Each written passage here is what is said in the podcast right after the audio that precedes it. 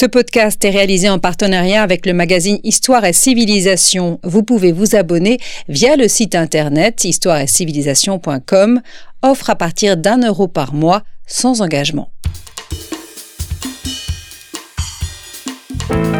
Grands entretiens.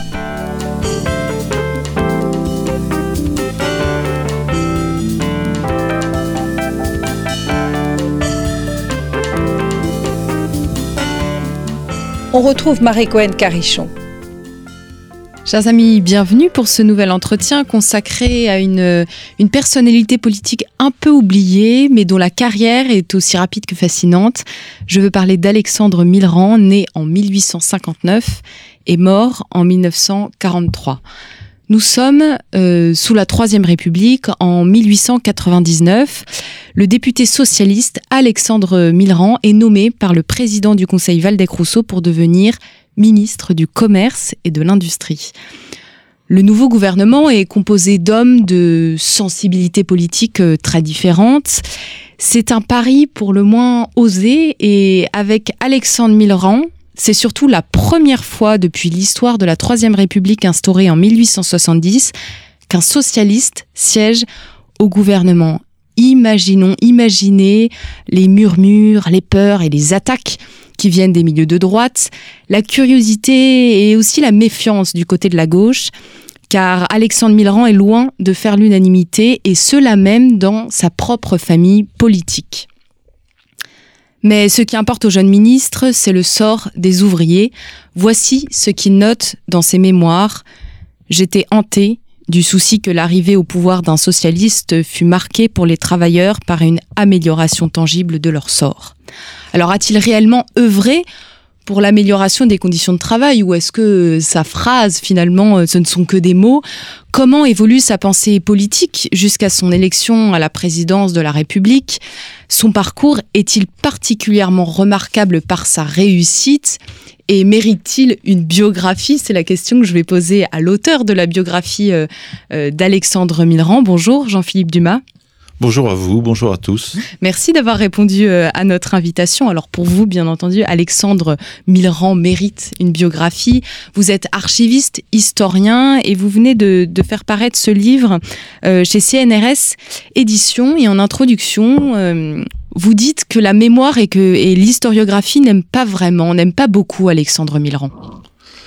Oui, c'est un personnage qui a été euh, décrié, euh, mis de côté, euh, et puis en même temps qui a été un peu maltraité. C'est-à-dire que le, on, l'a considéré comme un, quelqu'un qui avait évolué de la gauche vers la droite et qui, à ce titre, pouvait être considéré comme ayant renié ses convictions d'origine. Donc ce que j'ai essayé de montrer dans cette biographie euh, courte, mais qui permet de saisir euh, l'ensemble du personnage, c'est que finalement il y a une cohérence dans son parcours, et c'est sur quoi je conclus le, livre. Euh, dans mon esprit, il reste ce qu'il était un peu à, l'origine, c'est-à-dire il le dit d'ailleurs lui-même, j'ai beaucoup utilisé comme source ses, mémoires. il était à l'origine un, un, radical, il était proche de Clémenceau, et donc son idée c'était vraiment de modifier un peu la vie politique une vie politique qu'il trouvait extrêmement injuste et une euh, troisième république qui a été caricaturée euh, euh, comme la république des, opportunistes, un mot qui était un mot employé par les, opposants à la, à la, à la République, mais lui-même, son idée, c'était que cette République dite opportuniste n'allait pas assez loin. Et c'était un des premiers à justement vouloir une République efficace et en particulier une république qui instaure une forme de justice sociale. Donc il a fait apparaître ce thème très tôt dans sa vie politique, alors qu'il avait à peine une, une vingtaine d'années et qu'il se battait pour ce, sujet. Euh, il a fait, il a soutenu euh, lui-même des projets qui aujourd'hui nous paraissent très évidents, euh, mais qui à l'époque étaient euh, complètement révolutionnaires.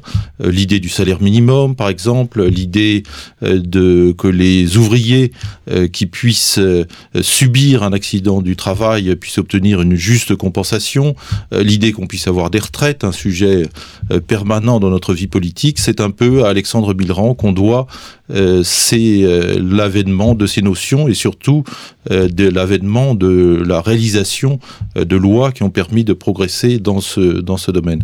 Donc cette idée, il a été un des premiers à la faire apparaître, il l'a défendue comme vous l'avez dit, quand il était ministre du Commerce et de l'Industrie, qui était à l'époque un peu le, ministère à la fois de l'économie et des affaires sociales, il a poussé toutes ces réformes et euh, de fait, euh, il a réussi à les faire voter. Euh, on pense en particulier à la loi sur les retraites de 1910. Donc au bout de 20 ans de combat politique, il est arrivé un peu à ce, qu'il voulait. Après, il y a eu la guerre de 14. Lui-même a joué un rôle. le coup, il a été porté à la présidence du Conseil, à la présidence de la République, etc. Donc il est devenu une, autre figure de, de personne garant des institutions. C'est une autre partie de sa vie politique, mais toute sa vie, euh, il est resté fidèle à ses convictions d'origine, qui étaient ses convictions du, radical, de l'homme qui euh, euh, apporter des réformes sociales précises pour les, la, République.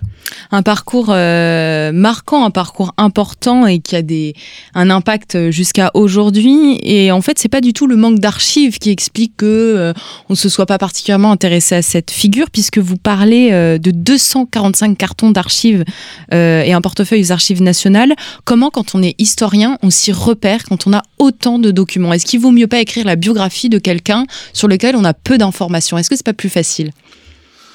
Bonne question. Enfin, euh, l'intérêt des archives, c'est une, ma vision, c'est ma, leçon un peu d'historien après avoir euh, traîné pendant quelques décennies dans ce dans ce métier, c'est que on, est toujours au service des, des, documents. Donc, il faut vraiment aller regarder les documents, euh, lire les documents, et ce qu'on fait, c'est un peu mettre en scène, présenter, introduire des documents. Mais si on n'a pas de documents, il est très très difficile de de faire une vraie biographie, même si évidemment il, ne faut pas faire un, simple travail de recension. Et ce qui est important, c'est de comprendre un peu une période, une histoire, et d'essayer de confronter ces documents avec ce qu'on sait euh, d'une période et qui, elle, n'apparaît pas forcément aux, acteurs, euh, euh, comme on le disent parfois certains témoins et certains personnages importants que j'ai pu interroger dans mes propres activités d'archiviste, même des gens qui sont à des postes ministériels se sentent parfois un peu comme Fabrice à Waterloo. Ils n'ont pas toujours l'impression de tout comprendre et dans leur position, ils n'ont pas toujours tous les éléments. Donc c'est l'intérêt de l'historien. Lui, il a vraiment le contexte général et il peut remettre ça dans, dans, dans une série. Mais en effet, plus on a d'archives et plus c'est facile. La difficulté quand on a des archives comme les archives de Milran qui sont absolument inconsultables par n'importe quel historien, c'est de faire des choix, euh, de trouver des problématiques, de trouver des sujets euh, qui méritent justement, qui intéressent l'historiographie, qui font progresser l'historiographie, et de se concentrer pour trouver vraiment les, les archives sur ces moments-là. Donc là, dans la biographie, j'ai traité d'un certain nombre de moments clés euh, de la vie de, de Milran que j'ai choisi.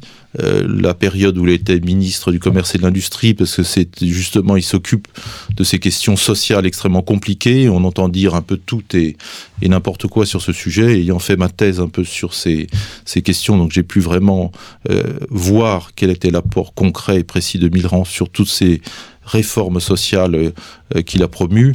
Je me suis ensuite concentré en particulier sur l'aspect où il était ministre de la guerre en 1914, parce que là c'est une période euh, très importante où justement son rôle était passé un peu au second plan, et comme on venait de célébrer le, centenaire de 14-18, ça me paraissait important de mettre en avant ce, passage. Et le troisième élément, c'est sa politique euh, extérieure euh, dans les années 1920, puisque là aussi son action a été un peu éclipsée euh, par le, celle de son grand ami et son grand rival, si on peut dire, Aristide Briand. Euh, donc il était important de, de, replacer la période Milran, qui a été quand même pendant euh, quatre ans à la tête de la France, d'abord comme président du Conseil et ensuite comme président de la République. Voilà, donc plus on a d'archives, mieux ça vaut, c'est passionnant à regarder. Les archives Milran sont absolument passionnantes parce que quand il a été, quand il est parti de la présidence de la République en 1924, il a emporté avec lui toutes ses archives, c'est les cartons dont on, a parlé, qu'il avait gardé par devers lui dans sa petite maison de, de Versailles euh, où il est mort. La famille a souhaité après, en 43, dans le contexte difficile de l'occupation, remettre ses archives à la Bibliothèque nationale, qui les a ensuite confiées aux archives nationales, où elles viennent de faire l'objet d'un traitement complet. C'est vraiment, à mon sens, les premiers fonds d'archives présidentielles du XXe siècle, donc sont des archives absolument passionnantes. Millerand, dès qu'il recevait quelqu'un, avait un petit carton et il notait le contenu de l'entretien qu'il avait eu avec chaque personne. Et donc, comme tout le monde à l'époque allait voir le président, il a des choses extrêmement précises sur tous les sujets. Par exemple, sur les nominations, le président de la République procède de nomination, nomination d'ambassadeur, etc des petites fiches sur chacun avec une appréciation très précise euh, du, du caractère de chaque personne. Il y a vraiment des, découvertes à faire dans ces, merveilleuses archives. À quel moment euh, s'éveille la conscience politique de Alexandre Millerand? Alors Millerand est tout de suite très passionné par la politique. Il le dit dans ses mémoires.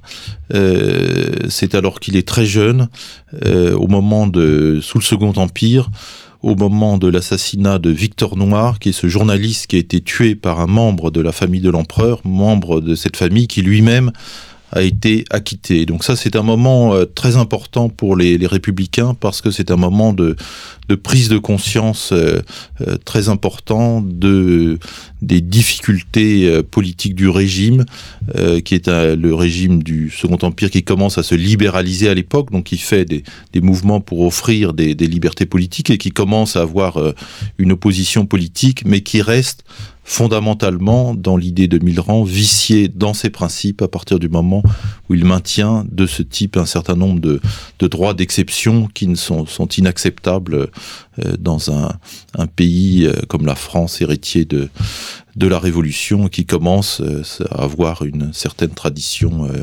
démocratique. On sait combien la, guerre de 1870 a marqué les esprits et elle, elle, arrive au début, enfin c'est le début de la Troisième République. Est-ce qu'on sait l'impact que cette guerre a eu sur, euh, sur Millerand, sur, euh, euh, sur son patriotisme, sur sa vision du politique?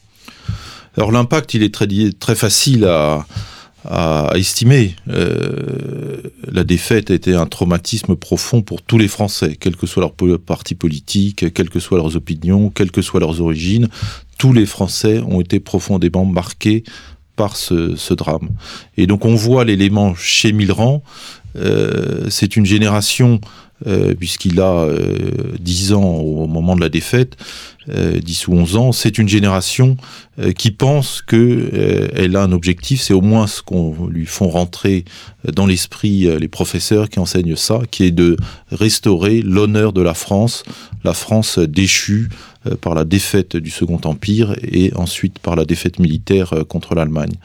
Donc c'est très important chez Millerand parce qu'après il devient socialiste, donc il s'intéresse aux questions sociales et il y a une tradition socialiste qui est euh, l'idée d'un pacifisme, que la guerre est simplement le, le produit d'une France ou de, pays euh, de défense d'intérêts euh, purement bourgeois, et que l'idée des socialistes, c'est d'être contre l'armée, contre la guerre, contre le service militaire, que tout ça, c'est une servitude imposée au peuple contre les, la, raison simple et le désir de paix que chacun porte en lui. Et Millerand, justement, lui a des convictions sociales précises, mais euh, porte en lui l'idée d'un patriotisme qui est hérité euh, de la défaite de 1870 et donc il veut malgré tout euh, maintenir le rang de la France et que la France qui est le pays des libertés ne soit pas à nouveau vaincue et humiliée comme elle l'a été en 1870. Alexandre Millerand fait des études d'avocat en même temps que Raymond Poincaré. Euh, est-ce que c'est un bon avocat? Est-ce qu'il parle bien? Est-ce qu'il maîtrise l'art oratoire? Alors, Millerand est un avocat et, c'est un point très important parce qu'on a oublié un peu aujourd'hui ces grandes figures d'avocats parlementaires. Avec Poincaré, avec Valdec-Rousseau, ils forment vraiment euh, cette espèce de trilogie de personnes qui ont voulu à la fois être homme politique et à la fois être avocat. Donc durant toute sa vie, il reste un avocat et quand il quitte la présidence de la République, en 1924, euh, il reste euh, avocat, il retourne au barreau et il est d'ailleurs élu à cette époque par ses pairs euh, au Conseil de l'ordre. Donc il est vraiment passionné par le droit, le droit social quand il est au Parlement, mais aussi tous les contentieux juridiques qui peuvent lui être présentés durant sa carrière au, barreau. Et euh, sur toutes ces questions-là, il a un type d'éloquence qui est propre à l'avocat justement, c'est-à-dire il a une éloquence très précise avec des raisonnements, avec qui s'appuie vraiment sur des lois, sur des faits, sur des précédents, et, c'est quelque chose de, très particulier parce que son grand ami euh, Jaurès, lui, c'est vraiment euh, la parole, euh, le charme du verbe, etc. mais un des parlementaires à l'époque, je le cite dans le livre, dit Jaurès, c'est bien, on est bon, on est séduit, mais on est porté très loin et on s'éloigne un peu du sujet. Tandis que Milran, quand j'étais avec Milran en face de moi, j'avais l'impression d'avoir un train lancé à toute allure et qui allait me percuter parce qu'il il décortiquait, il analysait, il traitait tous les sujets et donc c'était un type d'éloquence particulier mais particulièrement efficace. En fait, ça, on, pareil, on a tendance à oublier puisqu'on ne vit pas dans le même euh, régime que sous la Troisième République, mais c'est très important l'art oratoire. Michel Maupin dit euh, dans son livre Les grands débats parlementaires de 1875 à nos jours, au Parler Bourbon et au Luxembourg, la représentation nationale donnait des représentations qui valaient celles des meilleures scènes parisiennes.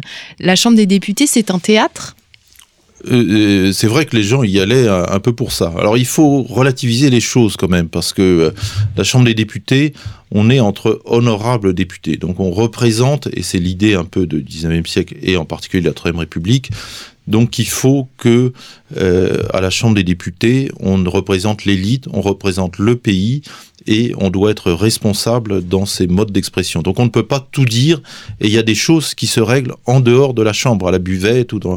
Et donc une particularité de Milran et de Jaurès, euh, c'est d'avoir justement introduit ce qu'on appelait le, tapage, euh, c'est d'avoir voulu euh, dans les années 1890 donc aller plus loin et sortir un peu de ces propos convenus pour vraiment traiter les problèmes et attaquer directement le régime là où ça faisait mal sur un certain nombre de sujets pour lesquels justement il y avait des points de, droit ou d'égalité qui, n'étaient pas respectés. Et donc ça, dans les années 1890, je, pense que c'est un moment où les gens avaient plaisir à aller à la chambre, à écouter, à voir ce, qui se disait, parce qu'il y avait vraiment des débats de, très haute intensité et euh, qui après nourrissaient évidemment les, journaux et la presse. Les gens voulaient savoir un peu ce que chacun avait dit et ça avait pu euh, lancer. Euh, on n'a pas attendu le 21e siècle pour inventer les, les punchlines, ça c'est certain. Euh, Alexandre Milran commence sa, carrière en tant que conseiller municipal et puis il est élu député.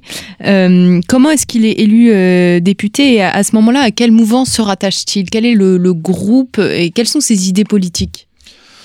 Alors Milran est au début de sa vie politique euh, tout à fait fidèle à, Clémenceau et, au radicalisme. Donc il est vraiment radical et il le dit, il pensait que le jour où la République euh, radicale serait instaurée, tout irait pour le mieux dans le meilleur des mondes et qu'il n'y aurait plus de difficultés. Malheureusement, quand il est élu, c'est juste avant euh, l'affaire Boulanger, qui est ce terrible euh, mouvement, ce terrible traumatisme politique qui va diviser la famille euh, radicale, et lui-même se trouve un peu mis en marge.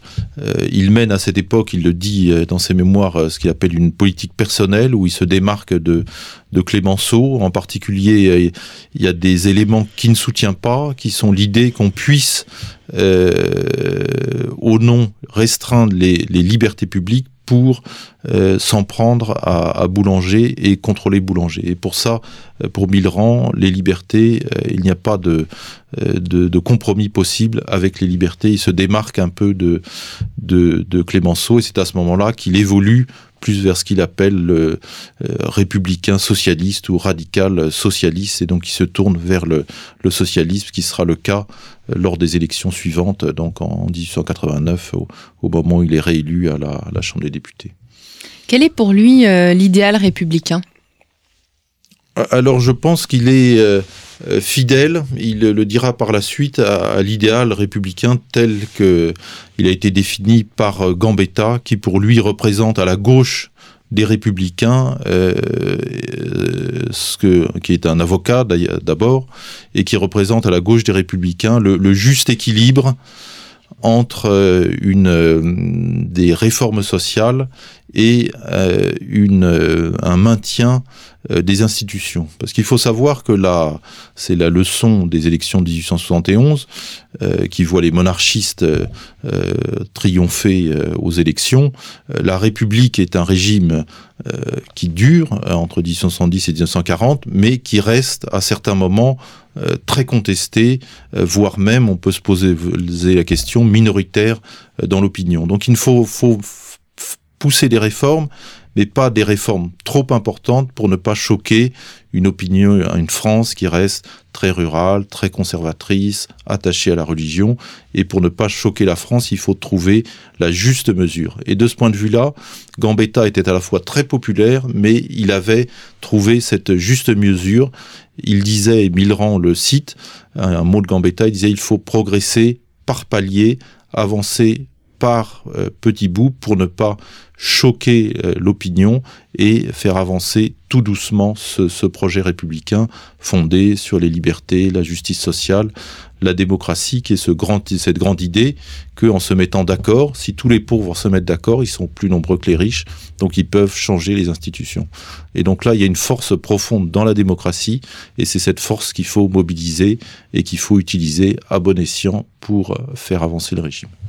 Vous, venez de dire que la France était très rurale, que euh, Millerand, il, euh, il est très, euh, très engagé pour l'amélioration du, du, sort des ouvriers, mais qu'en fait, il y a un vide juridique et politique autour de la condition des ouvriers, c'est ce que vous dites dans votre livre. Alors, qu'est-ce qu'il va essayer de mettre en place lorsqu'il est député pour justement euh, favoriser le, le, le, salaire et, et améliorer cette condition, les conditions de travail des ouvriers?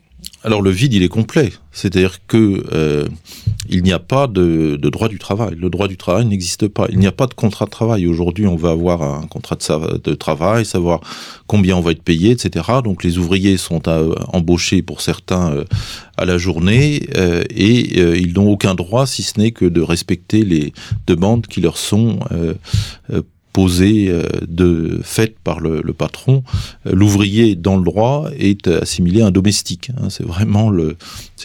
Et donc l'idée, c'est de mettre en place un, un droit du travail avec des droits concrets. Alors évidemment, le droit du travail, on ne va pas l'instaurer d'un coup, donc il faut passer par des réformes ponctuelles. On a parlé de la question euh, des accidents du travail. Euh, il y a aussi la question du temps de travail euh, sur lequel il va travailler. Il y a la question aussi des, des conditions d'hygiène et de sécurité.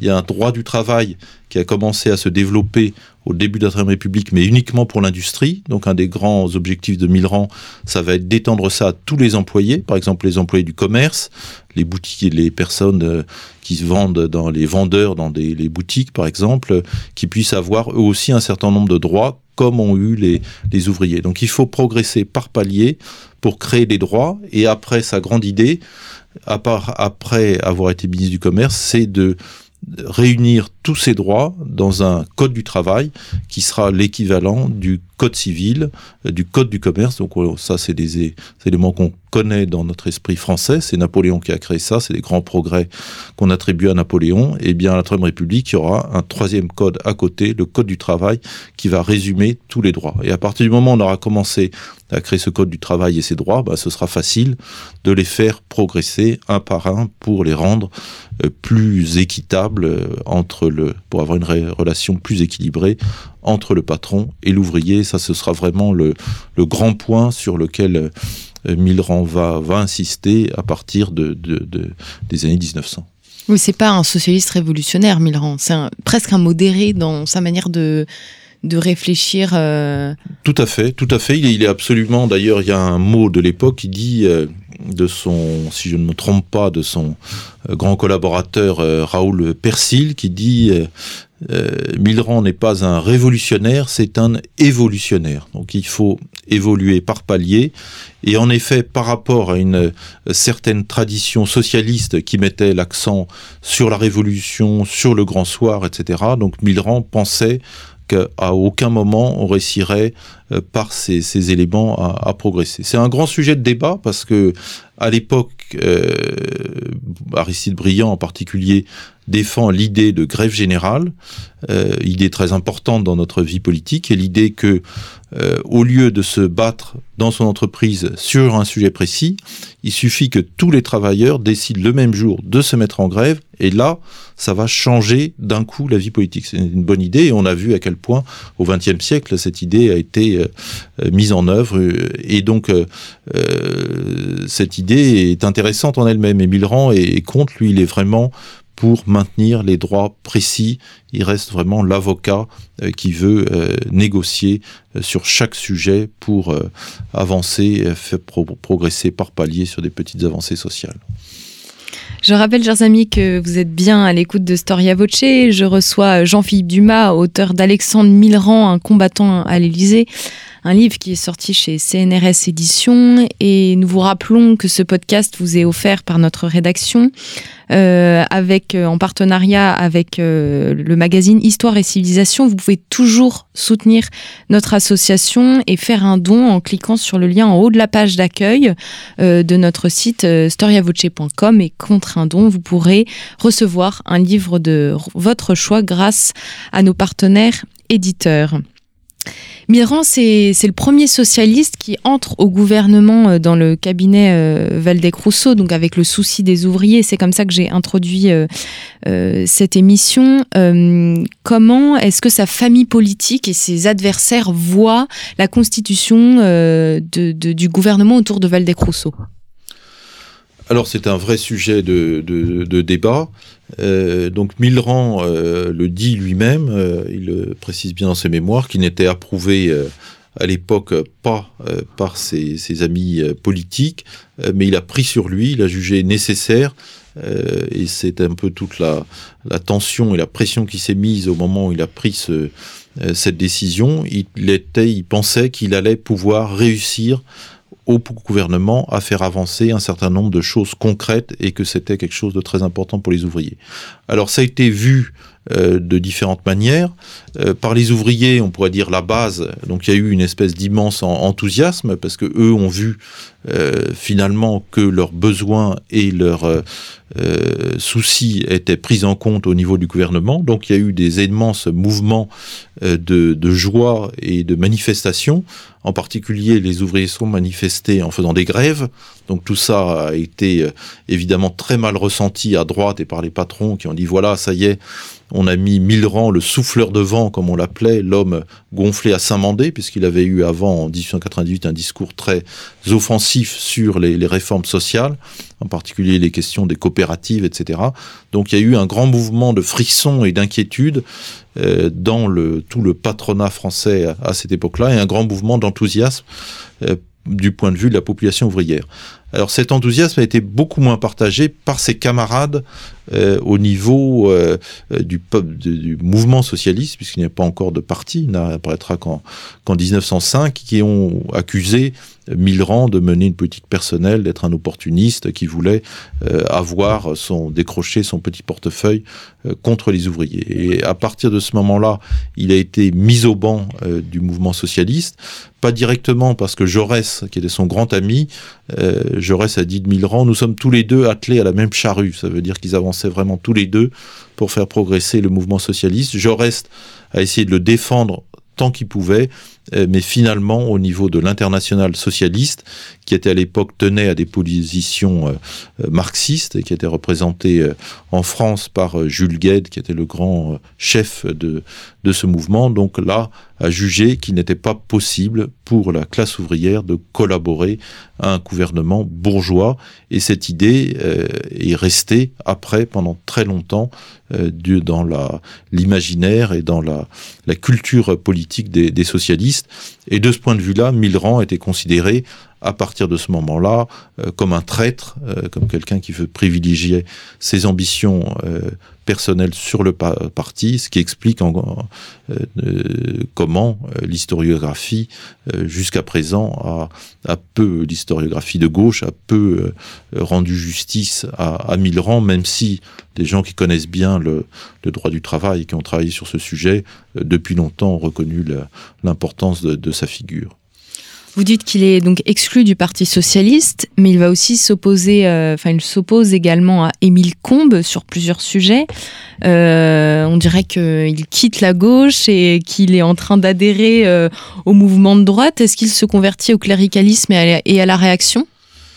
Alors, ça, a pu être dit, mais je défends dans le livre que, que ça n'est pas exact, euh, en me fondant donc euh, sur des archives. Donc, il y a une opposition euh, réelle à, Combes, et il a utilisé une, expression qui, qui, est restée marquée, éthique, qui a étiqueté Millerand. Il a parlé de, à propos de Combes, il a dit le mot abject, régime abject, qui est en effet un mot extrêmement dur et, et, qui peut paraître injuste euh, vis-à-vis d'un gouvernement qui a poussé la loi de séparation, qui aujourd'hui est, est, une loi euh, fondamentale de, de, de, la République, euh, acceptée par tous les, les partis politiques et, et, et, toutes les religions. Alors quel est le sens un peu de ce, de ce propos de, de Millerand C'était pas du tout d'être contre la loi de séparation, parce que Millerand est depuis le début, et c'est son premier combat politique quand il a 20 ans, euh, quand il est radical, c'est vraiment son thème de prédilection, c'est la séparation de l'Église et de l'État. Donc il est vraiment pour la séparation de l'Église et de l'État. Ce qu'il dit, c'est que Combes a été très maladroit dans son gouvernement. Combes a succédé au gouvernement Valdez-Crousseau. Millerand avait poussé dans ce gouvernement un certain nombre de réformes. Toutes n'ont pas abouti. Et donc Millerand voulait qu'à l'occasion de la législature suivante, ces réformes aboutissent. Il s'engage dans la commission d'affaires sociales. Il demande à Combes de mener une politique sociale. Et Combes oublie totalement la politique sociale et euh, se lance uniquement dans la séparation. Pourquoi pas pour Millerand, mais surtout Combe euh, se compromet dans l'affaire des fiches, dont vous avez déjà parlé dans d'autres émissions. C'est donc c'est ce fichage euh, des officiers qui est réalisé euh, sous euh, le contrôle du, du ministère de, euh, de, de l'Intérieur, du gouvernement. Et donc, euh, pour Millerand, le fichage, c'est quelque chose d'absolument impossible, euh, c'est quelque chose d'abject, c'est le mot qu'il emploie, et donc il faut, au moment de cette affaire des fiches, euh, absolument euh, redresser le gouvernement. Et c'est là où c'est important, parce qu'il joue son rôle, cette grande figure d'avocat parlementaire. À l'époque, il n'y a pas de contrôle du pouvoir législatif. Il n'y a pas, comme aujourd'hui, le Conseil constitutionnel euh, qui vient euh, invalider ou pas les lois. Donc le gouvernement a beaucoup de liberté, beaucoup plus qu'aujourd'hui, et le rôle des avocats, de ces grandes personnalités qui connaissent le droit, les fondements républicains, c'est dire là, on va trop loin, il faut arrêter, il faut contrôler le, le, gouvernement. Et donc c'est vraiment la personne d'autorité qui euh, euh, met un point de contrôle sur ces questions. Et quand on voit aujourd'hui l'importance de ces questions de fichage, de protection de la vie privée, etc., ben, on se dit que finalement c'est Millerand qui avait plutôt raison dans la façon dont il a présenté les, les, ses, ses, positions. Millerand, il, est, il a été plusieurs fois ministre et puis il est, il est aussi ministre de la guerre et puis euh, pendant, pendant la, Première Guerre mondiale. Euh, quelle est sa, est-ce qu'il est antimilitariste? Quelle est sa vision de la défense? Euh, Comment est-ce qu'il aborde euh, cette entrée dans le conflit? Alors Millerand est, est très patriote et très attaché à l'armée. Il parle en termes très émouvants de son expérience du service militaire. Souvent, les gens n'ont pas forcément un bon souvenir du service militaire, mais beaucoup de gens le, diraient. Euh, euh, pour un jeune bourgeois parisien, euh, cette ambiance de, la troupe, se retrouver au même niveau, lui a permis, lui a donné une ouverture sociale qu'il a trouvée très importante. Et l'idée de la conscription est pour lui une idée qui est très importante pour la patrie. Donc il est attaché à cette idée de, la conscription, euh, à cette idée qu'il faut défendre euh, la France, à l'idée que le, patriotisme et l'attachement au pays est une bonne valeur, il n'y a pas de raison de, la critiquer. Donc il s'oppose pour ça à ses euh, camarades socialistes antimilitaristes. Il est d'ailleurs exclu du parti sur une question justement liée à, à l'antimilitarisme. Et sa grande idée, et ça c'est un point euh, aussi très important, c'est de faire du patriotisme une idée euh, de gauche. Euh, c'est fondamentalement la gauche est, est patriote, mais autour des années 1900, avec la constitution de l'action française, avec le développement euh, du mouvement nationaliste à droite ou à l'extrême droite. Donc la droite dit il faut la patrie, c'est nous, pour défendre la France, c'est nous. Gambetta était un fou, un fou furieux, comme l'avait dit Thiers. La gauche n'a pas réussi à, défendre la France. La gauche est, coupable, entre autres, de la défaite. Et donc la gauche est, ne peut pas défendre la France, il faut une, un mouvement de rénovation patriotique. Et donc ça, Millerand s'inscrit en faux contre cette idée et dit il faut défendre un patriotisme purement, purement de gauche. Et c'est ce qu'il défend quand il est ministre de la guerre en 1912, en rétablissant les retraites militaires. Donc c'est cette idée que les régiments sortent dans la rue avec la fanfare militaire et font des espèces de défilés dans les rues et c'est un immense succès parce que les gens aiment chanter la Marseillaise, chanter des chants patriotiques, aiment la musique, etc. Donc euh, le peuple de Paris a au fond de lui ce fondement de, patriotisme. Comment, euh, quel est le rôle euh, que qu'a Milran, qu'on confie à Milran après la guerre, notamment je pense à l'Alsace-Lorraine? Alors Milran est un grand ministre de la guerre en 1914. C'est grâce à lui que se passe la, bataille de la Marne, qui est quand même un, succès important, puisque euh, au moment où il est nommé ministre de la guerre, c'est le front est percé de partout, et donc la, France est, près de connaître le même scénario qu'en 1870, c'est-à-dire euh, une défaite euh, complète et honteuse. Et donc il se bat sur deux points la mobilisation industrielle et euh, en effet euh, donc le soutien à l'état-major avec le, soutien au, général Joffre qui est à, la tête de, l'état-major général. Alors ce point de vue euh, est contesté en particulier par son rival Aristide Briand qui prend sa suite euh, après 1915 et Millerand à ce moment-là se retrouve euh, exclu du gouvernement et reste jusque en 1917 voire en 1918, euh, en dehors des tractations politiques qui mènent à la victoire. Malgré tout, en 1917, donc est nommé euh, Clémenceau. Euh, donc c'est un point très important puisque Clémenceau était exclu de la, vie politique, mais c'est le tigre, c'est lui-même qui par son comme un, bloc par sa, sa, sa, sûreté, ses convictions, réussit donc à mener euh, la France euh, à la victoire. Et Clémenceau, comme on l'a vu, était un grand ami de Millerand malgré leurs différents politiques.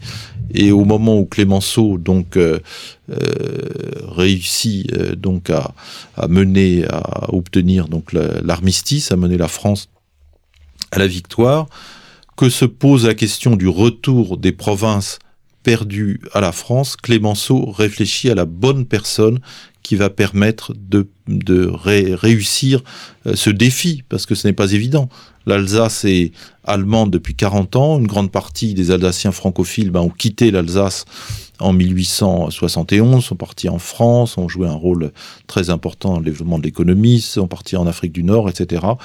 Et l'Alsace a gardé euh, ce régime concordataire en, particulier, euh, qui n'est plus le régime de la France vis-à-vis de le de, de, la séparation de l'Église et de l'État. Et donc il faut trouver quelqu'un euh, d'assez fin euh, qui réussisse à, gérer tout ça. Et donc c'est à ce moment-là qu'il pense à, à Milran et qui le remet en selle euh, dans la vie politique. Et ce sera un, grand succès parce qu'évidemment tous les journaux ne parlent que d'une chose, c'est du retour des provinces perdues tous les hommes politiques vont défiler à Strasbourg, aller sur place, ils sont tous reçus par Milran, et Milran se retrouve à ce moment-là à la tête de, tous les journaux, et sa politique est, vraiment euh, saluée et louée par, par la presse, et il redevient une figure politique de premier plan à ce moment-là. Ce qui est intéressant, c'est que vous soulignez à quel point il est indépendant, il est mesuré et en même temps il arrive à mener une carrière politique tout à fait honorable puisqu'il devient président du Conseil, puis euh, président euh, de la République. Euh, on ne peut pas développer malheureusement tous les, pans de sa vie, mais en tant que président de la République, il, succède à, à, à, des Chanel, des Chanel qu'on dit fou alors qu'il est surtout un peu déprimé c'est pour ça qu'il démissionne à peu près sept mois après son élection. Euh, quel est son rôle euh, en tant que président du Conseil et en tant que président de la République euh, Quels sont les, ces, différents de points de vue, l'évolution de sa pensée politique Et est-ce qu'il vaut mieux être président de la République que président du Conseil? Parce que comme on le sait, sous la Troisième République, le président de la République, il est un peu, il a un peu un rôle de représentation plus que d'action. Alors c'est des questions très difficiles. Euh, c'est un moment charnière dans la vie politique de Milran parce que Milran arrive euh, déjà, il est porté par une majorité qui est ce qu'on appelle la chambre, la chambre bleu horizon. donc il soutient cette majorité. Cette majorité, finalement, lui va bien politiquement parce que il veut absolument maintenir euh, ce qu'il appelle euh, l'union sacrée, ce qu'on a, ce que d'ailleurs tout le monde appelle l'union sacrée, euh, qui est l'idée d'avoir une grande majorité formée autour du centre, qui exclut l'extrême gauche, qui sont les communistes à l'époque, et l'extrême droite, qui est l'action française à ce moment-là. Donc réussir à avoir vraiment un gouvernement d'union nationale pour permettre de reconstruire la France.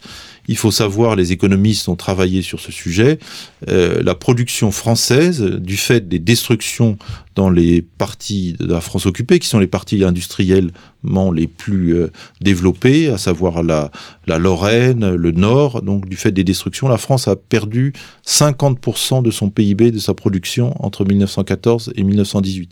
C'est le seul pays qui est dans ce cas-là, puisque tous les autres, avec le développement de l'économie de guerre, ont vu leur production augmenter de 10 à 20%.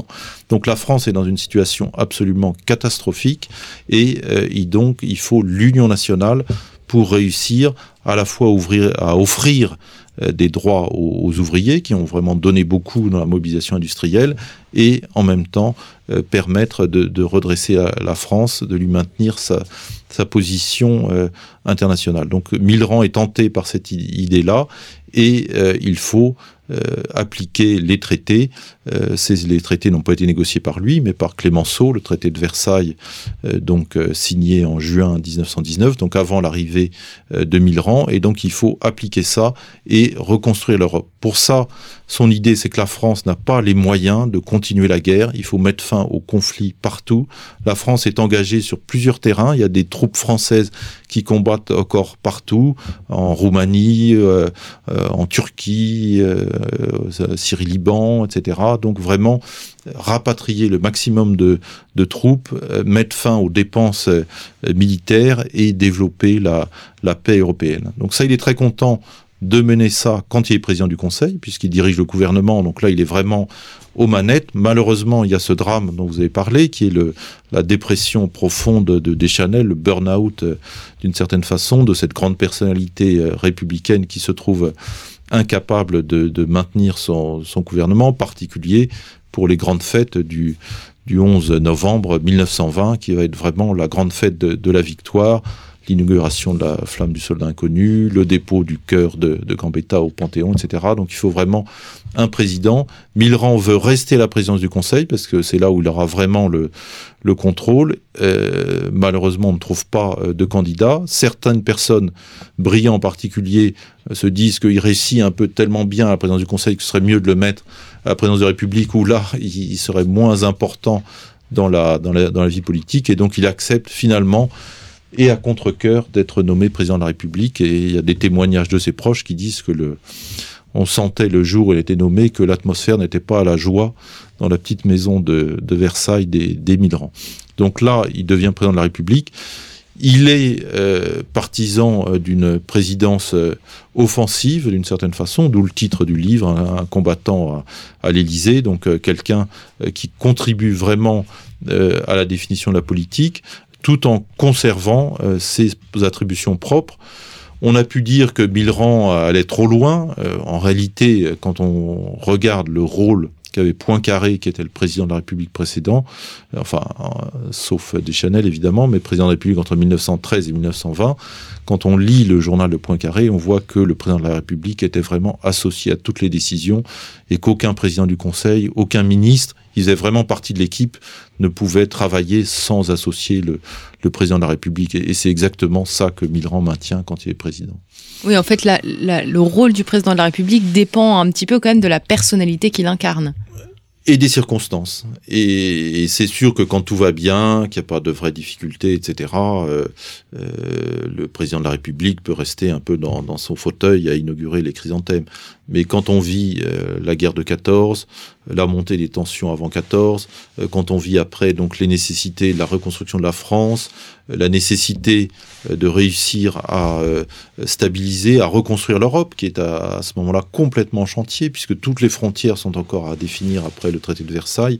Là, il n'y a, pas le choix. Il faut que le, président de la République s'engage très précisément sur, tous ces sujets et qu'il y ait vraiment une unité du gouvernement, une unité de la France vis-à-vis de l'étranger. On ne peut pas se permettre de, vivre dans, un conflit. Et ce sera d'ailleurs une des raisons de sa démission en 1924, quand il sera mis en cause euh, par la nouvelle majorité euh, issue du cartel des gauches, et qui dira euh, on refuse de gouverner, donc il propose de créer une espèce de conflit au niveau des institutions qui sera vraiment très dommageable pour la France.